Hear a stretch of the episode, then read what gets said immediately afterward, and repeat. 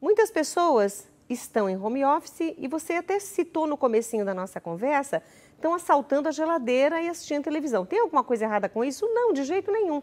Mas estão deixando de aproveitar esse tempo que seria ócio para um ócio criativo, um ócio de aprendizado, um, um ócio de trabalho mesmo, trabalho mental. Eu gostaria que você desse umas dicas para quem está só parado ou então porque aposentou, fala, ah, mas eu não vou mais trabalhar mesmo, ah, eu não preciso disso. E tem muita gente ficando ansiosa, ocupando tempo com coisas que não são boas e estão piorando. É. Então eu gostaria que você desse essas dicas, como se você desse as dicas para os seus vendedores, vendedores das empresas que você auxilia. Perfeito. Inclusive, eu, eu, eu aproveito a leitura desse livro, O Ócio Criativo, do Domenico Di Masi, o italiano. Domenico Di Masi é uma referência para você entender, você dividir seu tempo. Acho que a primeira coisa hoje é a prioridade de tempo. Não é porque você está na sua casa que você não pode pegar um pedaço de papel, uma agenda, sabe, Rita? E dividir. De tal horário até tal horário eu vou fazer isso. E você já combinar entre a família. Respeitem esse meu momento. Porque esse momento eu vou estar tá ali. Ponto. Ponto. E não tem negociação nisso. Então, quando já tem que ter um, um endo, um endo respeito, um respeito familiar, primeiro para cada um respeitar seu tempo. Uh, estive num evento junto com Augusto Cury, Dr. Augusto Cury, ah, psiquiatra, um dos maiores escritores do, do Brasil e ele, ele lançou uma informação que eu não sabia. Infelizmente, o Brasil é o país mais ansioso do planeta Terra. Em mais de 200 países do planeta, nós figuramos no maior receituário de ansiolítico do país. É o Brasil. E o Brasil está entre o terceiro mais deprimido. Então, isso mostra que, infelizmente, nós temos hoje uma patologia muito forte nas ruas, principalmente no trânsito. Então, a primeira coisa que você tem que fazer, organiza seu tempo. Número dois, mini metas. O que, que é uma mini meta? Combine com seu marido ou você, como uma amiga, que você fa pode fazer uma mini meta. Naquele tal horário, você vai ligar o call lá do seu Skype, ou do seu WhatsApp, ou do seu é, Zoom, do tem várias Meet. tem várias plataformas, mas aquele horário você vai fazer alguma atividade. Rita. Ou você vai aprender culinária, né? eu, eu, eu sugiro aprender com o nosso chefe, né? a culinária com o nosso chefe, né? Ó.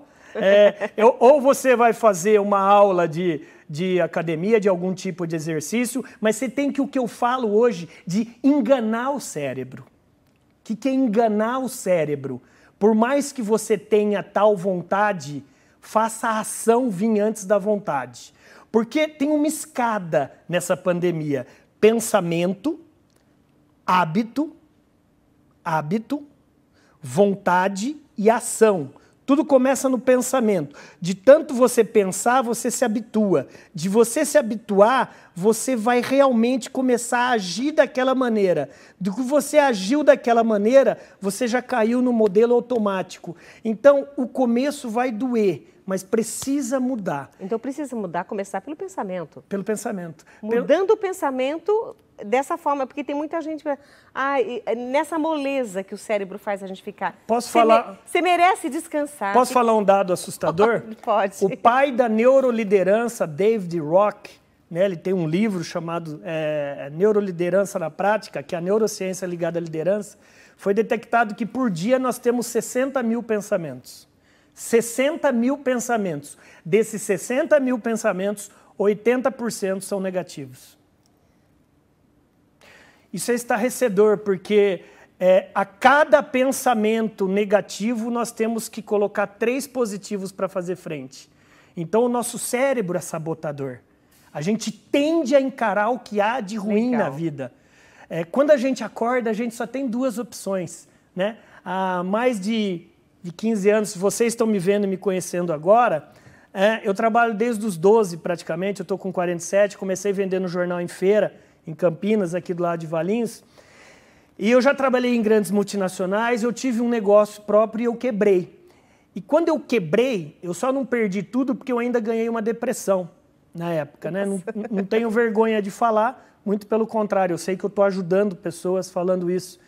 E de lá então eu entendi que a gente de manhã a gente só tem duas escolhas, Rita. Ou aprender alguma coisa, ou achar um culpado, ou achar uma vítima. E a maioria das pessoas que a gente conhece acham alguém para apontar o dedo, é verdade. É gostosinho, é mais fácil ser vítima, porque você tem afago. Só que cuidado, porque o fim é triste disso. Eu quero mais que cada um de vocês que estejam aí do outro lado da telinha sejam protagonistas de vossas próprias vidas. E não o passageiro, mas você. É, não adianta você falar, ah, eu tenho um sonho, eu tenho um sonho, mas sonho se sonha à noite. E o sonho se transforma em objetivo durante o dia. É, como diz Bertold Brecht, você tem que ser o que dirige. Ponto. É, você que tem que comandar. Então, assim, Rita, em tempos de pandemia, líderes que conseguem trazer essa visão, essa missão e esse valor para junto à equipe de cada qual, eu acho que a coisa começa a andar. Mas ó, um dia de cada vez.